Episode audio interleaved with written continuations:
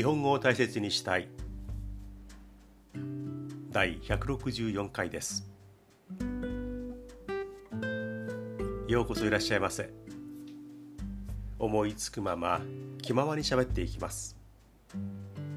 少しゆっくりめに喋ろうと思うんですが気がつくとアクセルを勝手に踏み込んでいてあスピードオーバーということがよくあります。ゆっくり喋るって結構難しいなと思います。今はどんな時間帯ですか？何かをしながら聞いてくれていると思うんですが朝でしょうか昼でしょうか夜でしょうかもう深夜という時間帯でしょうか？うーんお今散歩しながら聞いてますよ。ちょうど今ランチタイム。あるいは車で移動中って人もいるかもしれません。気ままにゆったりと聞いてください。お願いします。あの歌のほんの少し。若者たち。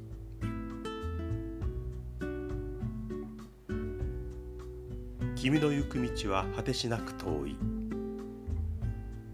だのになぜ歯を食いしばり君は行くのか。そんなにしてまで。1966年の歌です、えー、これはドラマの主題歌でした。若者たちというドラマ。そして同名の同じ名前のこの主題歌若者たち、えー、その歌詞の一部です。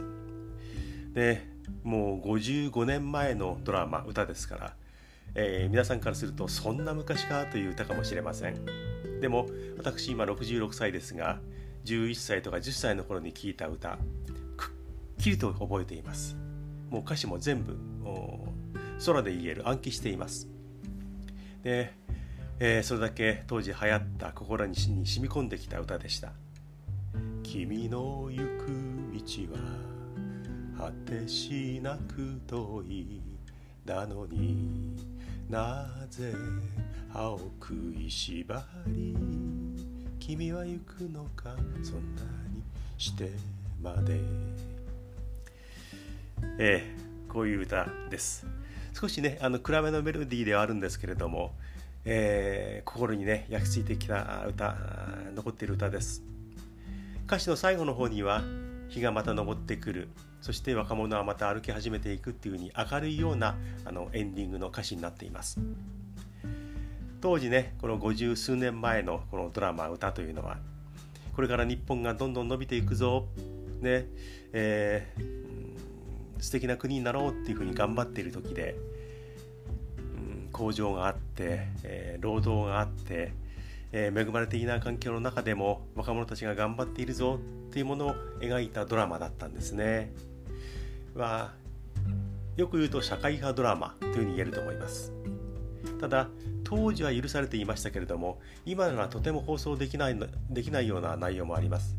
差別につながるものとかね、え、今は使えなくなってしまった言葉もたくさんあると思います。でもね当時はそれが許されていた。哀愁もあり悲しみもありそして希望が見えるというドラマだったと思います。私小学生だったんでねよく分かんなかったんですが大人は一生懸命このドラマを見ているんだなと思って、えー、横目で見ていました。若者たち。もう一度ほんの少し。君の行く道は果てしなく遠い。だのになぜ歯を食いしばり君は行くのか。そんなにしてまで。空にまた日が昇る時若者はまた歩き始める。最後の人形はこの歌のエンディングの歌詞をちょっとね付け加えました「だのになぜ」という歌詞があるんですがこの「だのになぜ」これは日本の標準語ではありません、えー、これは「それなのになんでどうしてなぜ？っていう意味で使われているだのにだと思います。なのにならまだわかるんですけどもねこの歌詞をあえて使った「だのに」を使った意味というのは特にあったんでしょうかね。えー、もうね作詞家の藤田さんもう藤田敏夫さんでいいんでしょうかね。もう亡くなっていると思うので、えー、そこまで聞けないんですが「だのに」というねめったに使わない日本語がねここに入っているっていうのは私にとってはなんか思い入れがあったのかなというふうに思う歌詞だと思います。はい。今日本列島はあの線状降水帯線の状態で雨が降る帯。という最近の言葉ですけれどもねその帯に包まれていて九州をはじめ中国、えー、西日本四国四国はそうでもないでしょうかね。相当にひどい雨が降っています。私の住んでいるこの関東地方もその影響を受けてもうこの1週間はずっと雨模様の天気になるそうです。特にね、えー、九州佐賀長崎この辺りでは強烈な雨が降って水害が出ているようです。川の氾濫などもあります、えー、水上降水帯にあまり近くないところでも水の被害がかなり出そうです。今年はねうんドイツの水害それからオーストラリアの山火事カリフォルニアアメリカの山火事もすごいですね。それからギリシャここももうひどい山火事でまだまだその火が鎮火されていないという状況があります。なんかね地球が大きく変わっています。グローバルウォーミング地球温暖化だけでは片付けられないかもしれない。でも地球全体が何かこう変化する時期に来ちゃってるんですね、えー、これ以上まあ水の被害とかいろんな被害が出ないことを心から祈ろうと思います、えー、ゲリラ雷雨なんていうのもね、えー、数年ここ数年聞かれるようになりましたけれども以前はなかった言葉。そういったすごい雨っていうのは前はなかったんですね。はい、うん、こういう話をするとねあのコロナ COVID の話題と同じようにちょっと暗くなってしまうんですがここからは私の勝手なわがままな私にとっては明るい話です。私は大好きなことがいろいろあります。ハワイ大好きです。食べ物ズワイガニゆでガニ大好きです。そして他にもいくつかありますがもう一つ大好きなものにジャズピアニスト上原ひろみさんがいます。もうね出会ったのが非常に遅かったんですがこの上原さんに対する私の思い入れっていうのは結構なものがあります。まあ惚れ込んでいるってことでしょうね。え、つい先日8月8日に上原ひろみさんのコンサートがありました。これからはひろみと呼んじゃいますけどもね。海外ではひろみという名前で親しまれている評価されている上原ひろみさんです。ひろみのコンサート。東京の JR の錦糸町駅から歩いてすぐのところにあるホールでそのひろみのコンサートが行われました。新日本フィルハーモニーオーケストラとのまあジョイントのような格好だったんですが第1部は新日本フィルそのね交響楽団の演奏。で2部から上原ひろみひろみの登場で、えー、ジャズが披露される。オーケストラをバックに演奏したりする。これが行われました。もともとは5月に予定されていました。その時にやはりコロナの影響があってこれは8月に延期をしますということで3ヶ月後に行われたんですが5月の状況よりもかなり今の方が悪いですからね。でも主催者はここはやりますということで丁寧なメールもくれて、え、我々もちょっと悩んだんですがワクチンも2回済んでるということもある。家族も2回住んでいる。で家族とも相談をして行っていいかな、うん、いいんじゃないかな、うん、いいと思うよ。俺も行きたいんだ。じゃあ行けば行ってくればっていうことで家族の許しも得て行ってきました。でもう入る時には検温もされ手の消毒もされてチケットもねあの自分で半券をちぎるという風になってました。一部誰か係の人がやっていたところもあったんですが、えー、係の人間も誰かが持ってきたチケットを触るというのは感染にもつながるということで自分でもいでくださいという設定になっていました。で会場に入ってみて、え、開演直前に後ろを見てみたんですが空席はゼロ。延期になってそしてこのコロナのこういう状況があるのにみんなねしっかりとやっぱり上原を聴きたい見たいということで来ていました。新日本フィルハーモニーオーケストラのファンもいたかもしれませんがほとんどが上原さんを見たいヒロミを見たいということだったと思います。私が座ったのは前から3列目。ちょうどこのチケットが発売される時にはそこの会場の会員にわざわざわざなって、えー、先行発売の権利を得てで何何月何日の何ちょうど正午から受付開始しますよ。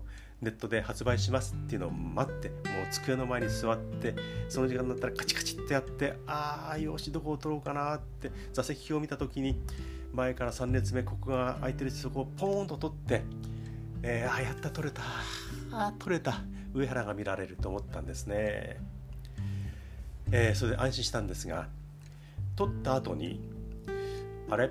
前から3列目いいところを取ったはずだったんだけど最前列もまだ空いていたなと思いました。人気のこういうチケットっていうのはちょっと迷ってあれにしようかなこっちにしようかなと思うともう取れなくなっちゃうのでパーンと取ったんですが確かに取った時には最前列も空いていたな。一番前でヒロミを見た方がいいかなと思って後悔していたんですがこの8月8日の当日会場に行ってみてあ前から3列目でよかったんだと思いました。そのコンサートが2部になってピアノがステージの最前列真ん中にドーンときます。そこにヒロミが座ります。私の目の前にピアノがありました。だから最前列、ね、私3列目ですから1つ2つ前の最前列の人はもう目の前にピアノが立ちはだかっていました。だからヒロミがそのピアノの左側に座って演奏を始めると一番前の人は正面の人は彼女の顔がほとんど見えなかったんですね。私が座ってるところからは少し後方になるのでピアノもよく見えますし、えー、非常にいい位置にピアノがあるんですが上原ひろみの顔もちょうど見られる位置でした。だから私は彼女の、うん、右前方から彼女を見つめている。見つめているっていうのはちょっと変な感じですがそういう格好になりました。あ3列目だから彼女の顔が見えるところで見られるんだ。最前列にしなくてよかったと思ってそこでねかなりほっとしました。もうピアノはすぐそこのステージにある。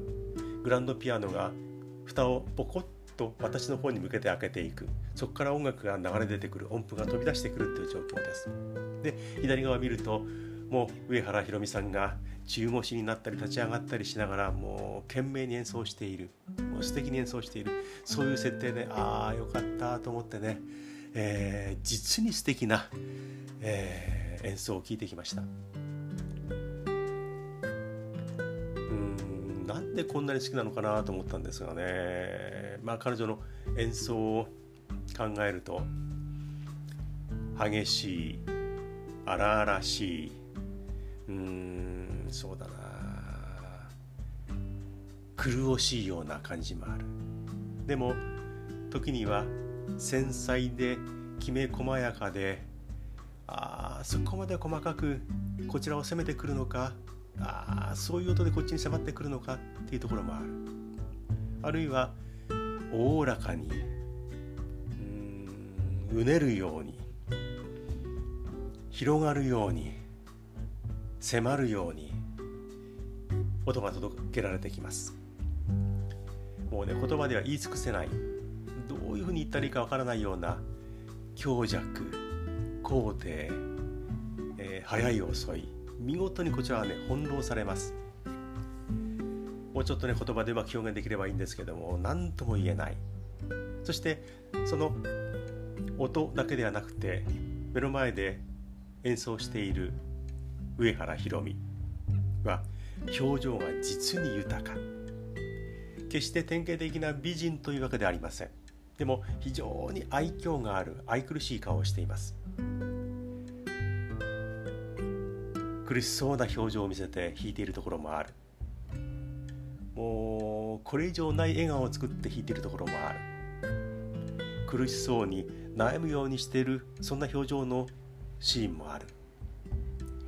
思い悩んでどうしよう。ああどうしようっていうような顔にも見える時もある。涙を流しながら鍵盤を叩くという場面もあります。時に前かがみになり時に立ち上がりあるいは中押しになってもうねどんどんどんどんとその弾き方からもこちらに何かを訴えかけてきます。単なるテクニック面だけではない。うん。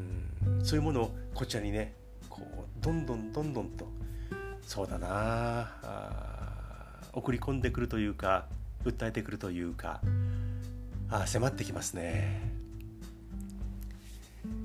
一曲終わるごとに彼女は立ち上がって客席に向かって体を90度折り曲げて長々と頭を下げます。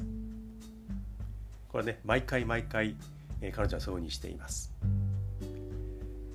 で一番最後何曲もアンコールがあったんですが最後本当にこれが最後ですよっていう時には90度以上折り曲げて長々とこれ以上できないくらいのお辞儀をして、えー、最後の曲を終えます。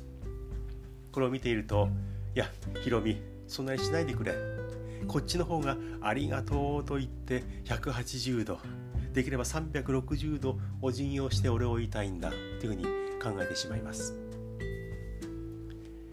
何とも言えず今回も彼女に翻弄されたコンサートになりました。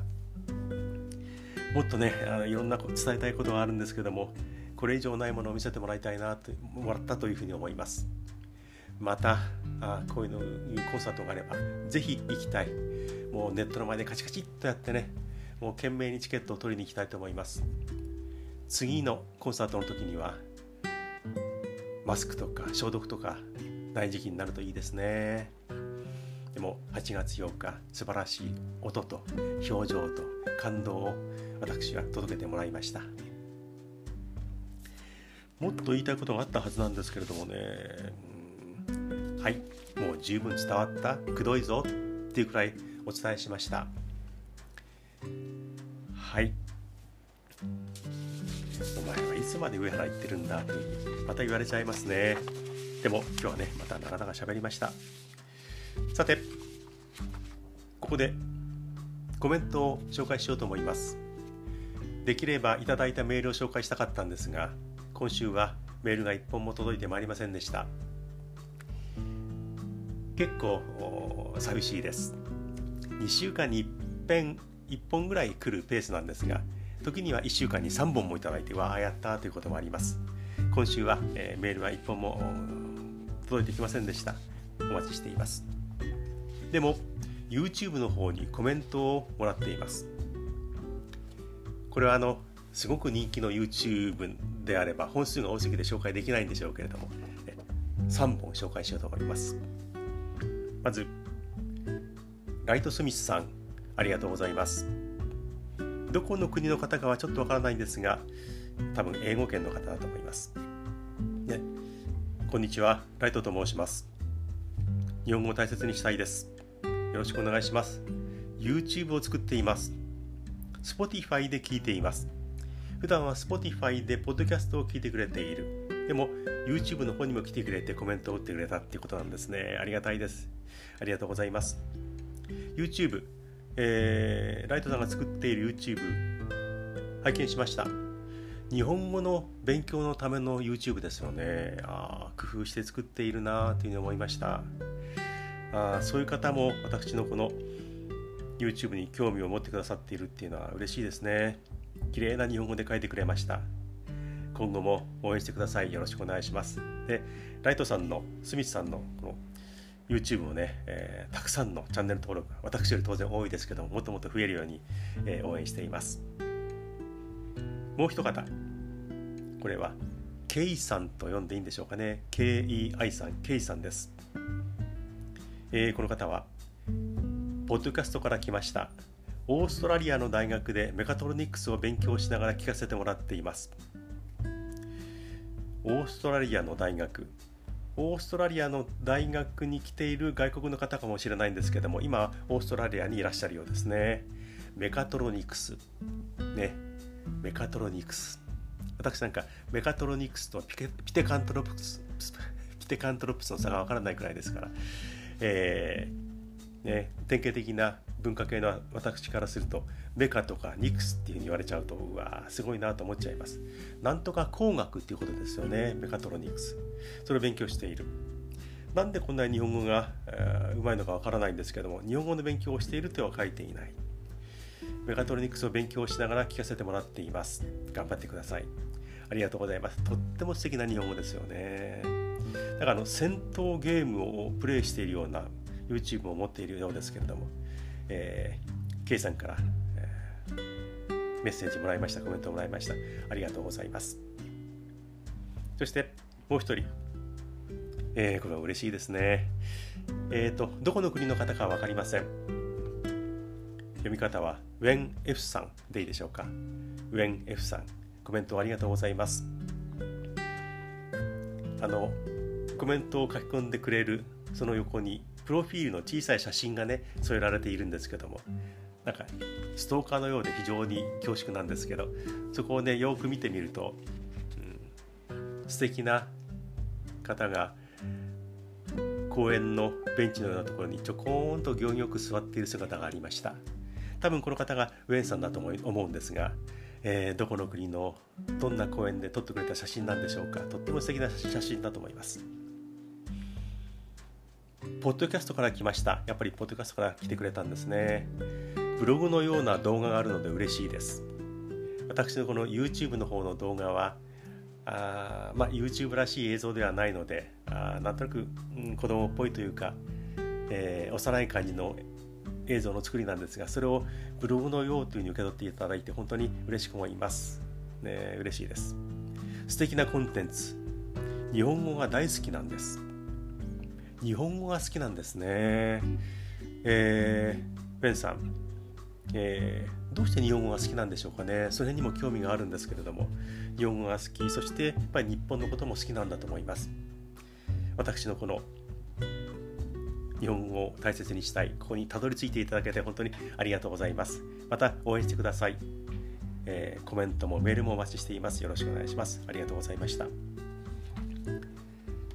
はい。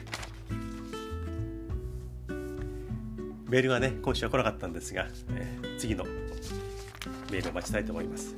皆さんからのメールをお待ちしています。質問やご意見など何でも結構です。送ってください。大切 .japanese.gmail.com こちらまでお待ちしています。メールを打つってね、結構手間かかりますよね。聞いて考えて打ち込んで送信するっていうのは大変だと思うんですけども勇気を持って一歩前に踏み出してくださいお待ちしていますそして散々お話をしていますが YouTube でも日本語を大切にしたいという題名で配信していますこちらはあまりうまくはないですけれども少し編集をしたり映像を挿入したりして、えー、工夫してやっています。見て聞いていただきたいと思います。こちらの方にコメントを打ち込んでください。お待ちしています。そしてチャンネル登録をぜひお願いします。このチャンネル登録前回は28だったんですがね、えー、29人目を目指してくださいというふうに言いました。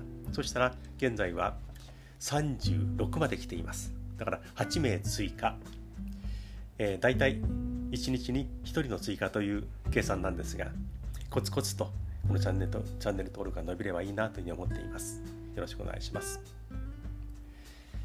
はい。最近では珍しく短い回になりました。でも途中から相当早口でしたね。冒頭でも言いましたがゆっくりゆったりしゃべるっていうのはとても難しいです。私の密かな希望を目標としてあるものをご紹介しますね。最後までゆっくりしゃべりきること。一回も閉じらずにしゃべりきること。この2つを目標にしているんですが一回も実現できていません、えー、でもいつかそれをね達成したいと思っています。今はおはようございますでしょうか。こんにちは。こんばんは。という時間帯でしょうか。もしかしたらおやすみなさい。To be continued.